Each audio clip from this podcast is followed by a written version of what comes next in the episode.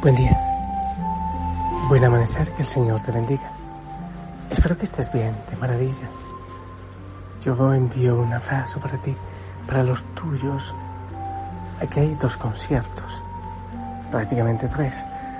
Esta música de Navidad, eh, la lluvia y, el amanecer frío y la madrugada de Mario que está arando el terreno para sembrar después algo de de césped o jardín, en fin. Y bueno, yo no tengo muchas opciones de tiempo para grabar y orar contigo, así que con ruido de tractor y todo lo vamos a hacer.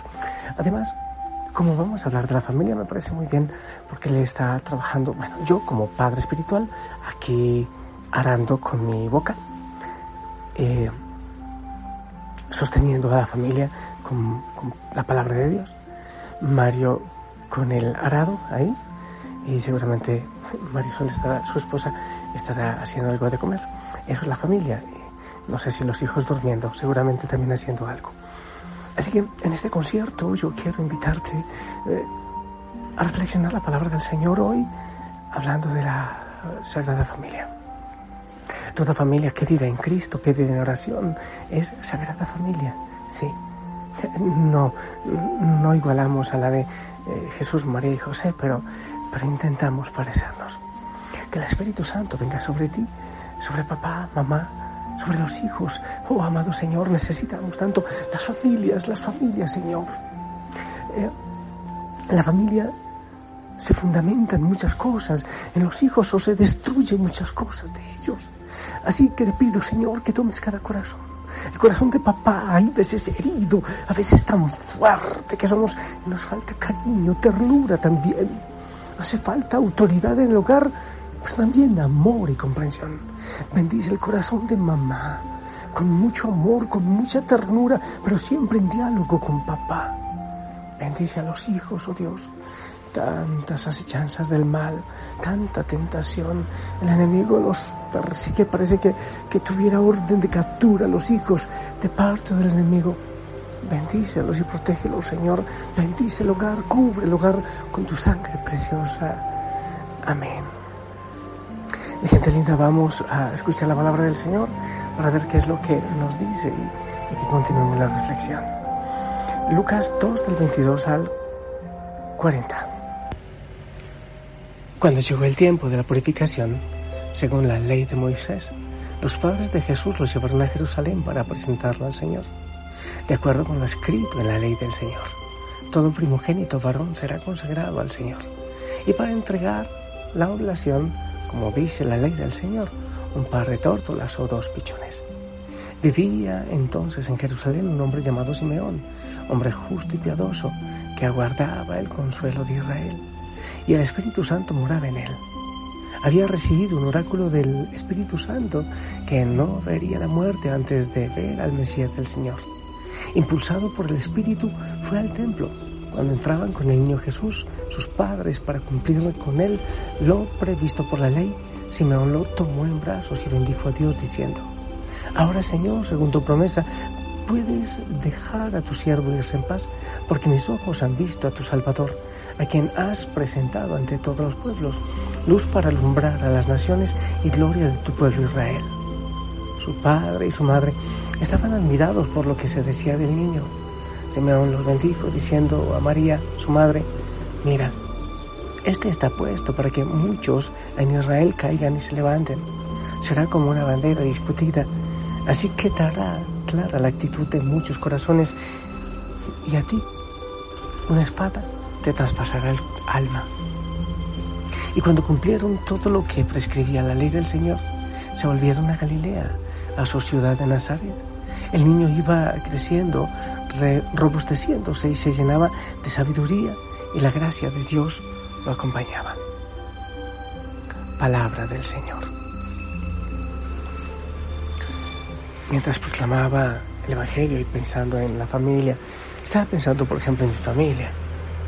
Somos muchísimos hijos, once.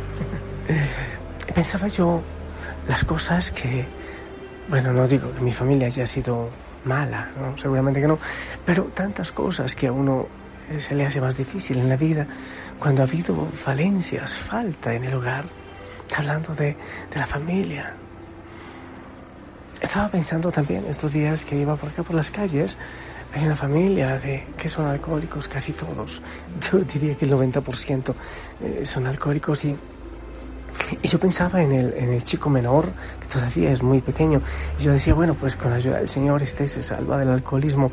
Y ese día se iba y lo veía ya en las calles borracho y bendito sea Dios, Señor. Eh, que tengas misericordia de estos chicos. Pero obviamente todo esto viene de la familia. Como ya lo decía en la oración, la familia puede fundamentar, puede poner unos pilares muy fuertes, muy, muy poderosos en los hijos, pero asimismo puede dejar tantas, tantas debilidades, tantas falencias y tantos vacíos en sus corazoncitos que tendrán que enfrentar el resto de la vida. Hay que tener en cuenta una cosa, hoy el Evangelio nos muestra a, a la Virgen María y a San José llevando al niño a presentarlo al templo.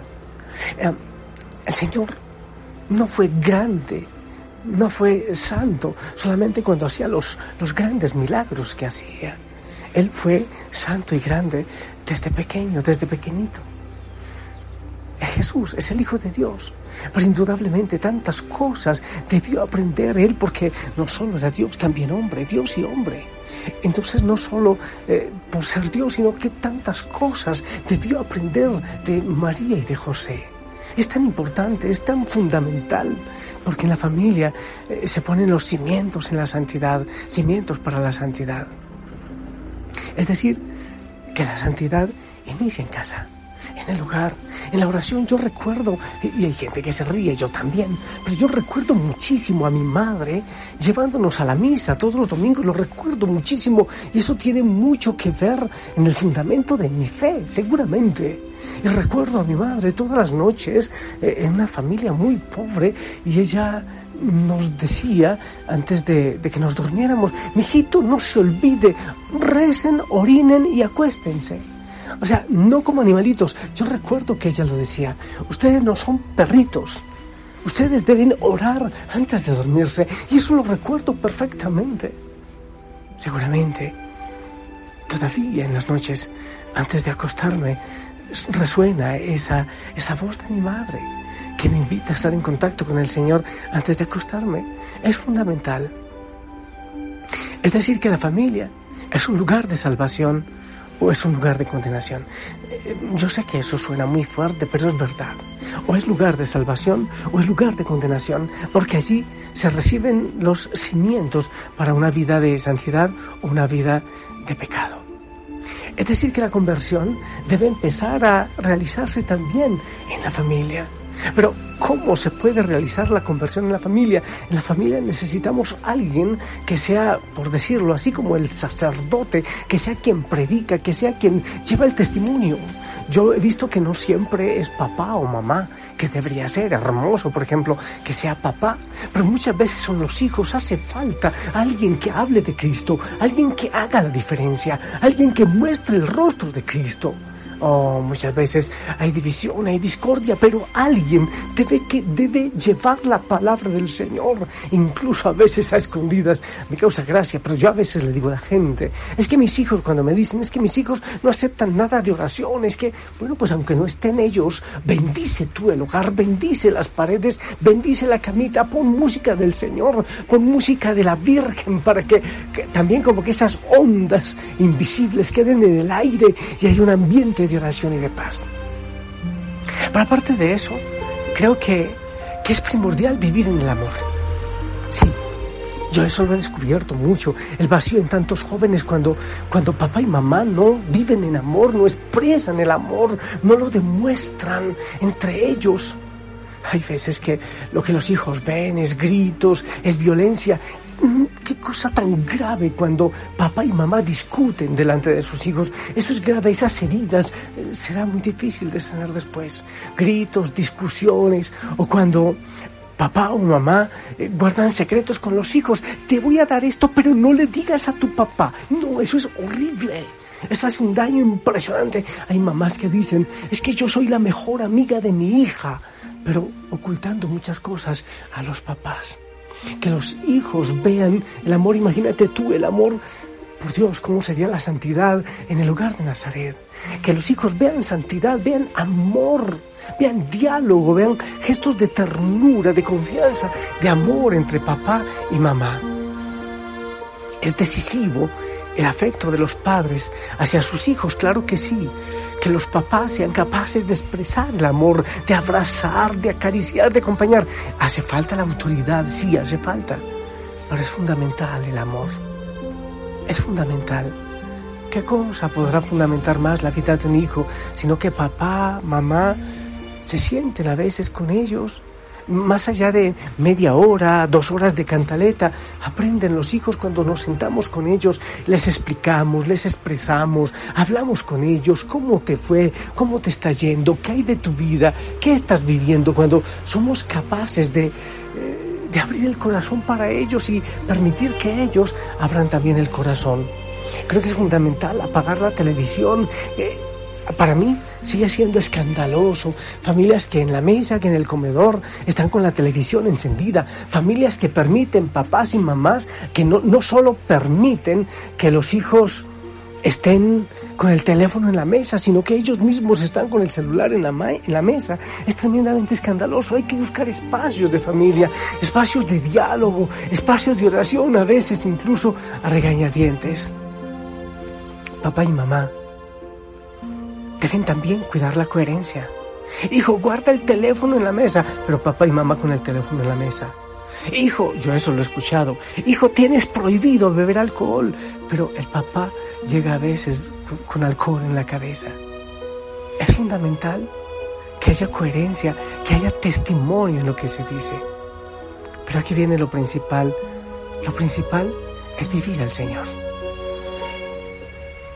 Yo yo lo he pensado mucho, lo repito. Hay gente que, que da la vida y se apasiona con un equipo de fútbol, con un cantante, con tantas cosas, ¿eh? O con la tecnología, o no sé con qué cosas. Que se apasiona con esas cosas, pero no se apasiona con Cristo. Si tantos dan la vida a criaturas, a cosas creadas, imagínate qué hermoso que papá y mamá enseñen a los hijos a dar la vida por Cristo a dar la vida por el Señor. Que la radicalidad empiece desde el hogar. Hay hijos que piden permiso a los papás, es que nos queremos ir hasta las 4 de la mañana. Yo me voy a amanecer en la casa de mi novio, de mi novia. Y, y, papá o mamá dicen, no, no puedes hacerlo. Pero ¿por qué mis amigos sí lo hacen? Que papá o mamá tengan la capacidad de decir, es que tú tienes una familia distinta. Es que tú tienes una familia fundamentada, una familia radical, una familia en Dios. Es más, ¿sabes qué? Creo que hay que enseñarle a los hijos a ser bichos raros, a ser raros, a ser extraños, a ser indescifrables. Yo no digo mojigatos, yo no digo amargados, yo no digo tontos, pero que sean capaces de tener su propio criterio, de decir, es que yo creo en Dios, es que mi cuerpo es templo del Espíritu Santo, es que mi familia es sagrada, es que mi vida es sagrada.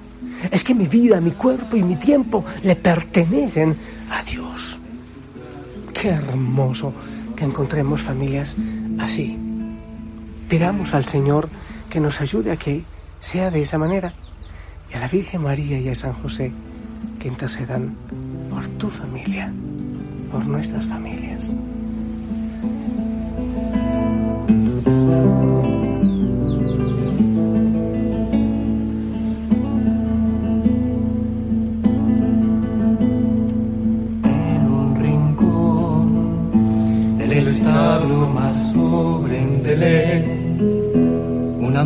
Que arrulla un bebé con un canto de adoración, admirada de poder tener en sus brazos a su Salvador.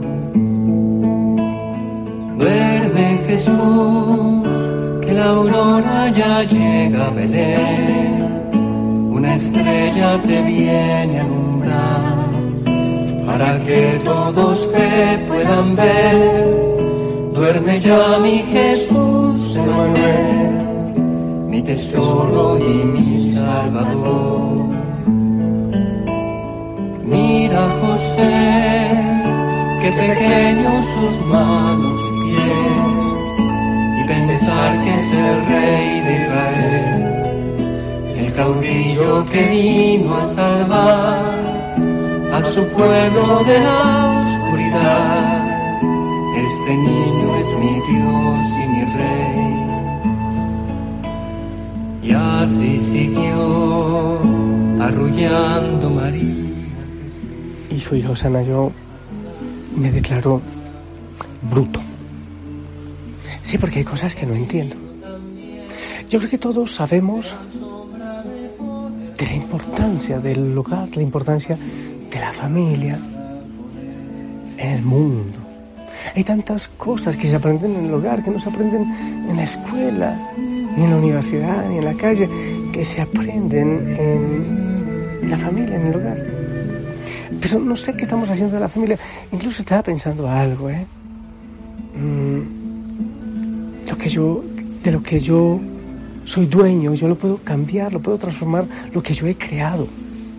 Una prenda de vestir o algo así. Pero la familia, ¿quién creó la familia? ¿Quién la inventó? ¿Quién, quién inventó eh, la gracia de, de procrear del hombre y de la mujer? No fue Dios. Queremos manipular de tantas maneras esta obra maravillosa del Señor. La familia es invención de Dios. Pero nosotros queremos transformarla de tal manera que, que parece que queremos acabarle. Incluso estaba pensando en... Hay tanta gente que busca salvar vidas, por ejemplo en este tiempo de pandemia, busca salvar vidas, pero también después busca acabarla el aborto, la eutanasia. Entonces no entiendo, yo no entiendo eh, de qué manera estamos funcionando. Debemos rogar al Señor por la familia, por papá, por mamá, por los hijos, para que sea un, una iglesia doméstica, una pequeña iglesia, para que tengamos al Señor presidiendo nuestro hogar, nuestra familia. Qué hermoso, déjame ponerte una tarea, reunirte en familia, analizar cómo estamos viviendo el Evangelio. Testimonio que están, están dando papá, mamá, el tiempo que están dedicando, a veces no es la cantidad de tiempo, sino la calidad del tiempo. Yo te bendigo y bendigo tu hogar en el nombre del Padre, del Hijo y del Espíritu Santo. Esperamos tu bendición. Acunando en sus brazos a Dios, y José conmovido también. Amén. Que el Señor te bendiga. Su sangre preciosa y que Él nazca como el principal en el hogar. Abrazos a todos y gracias por dejarme entrar a tu familia. Te amo en el amor del Señor.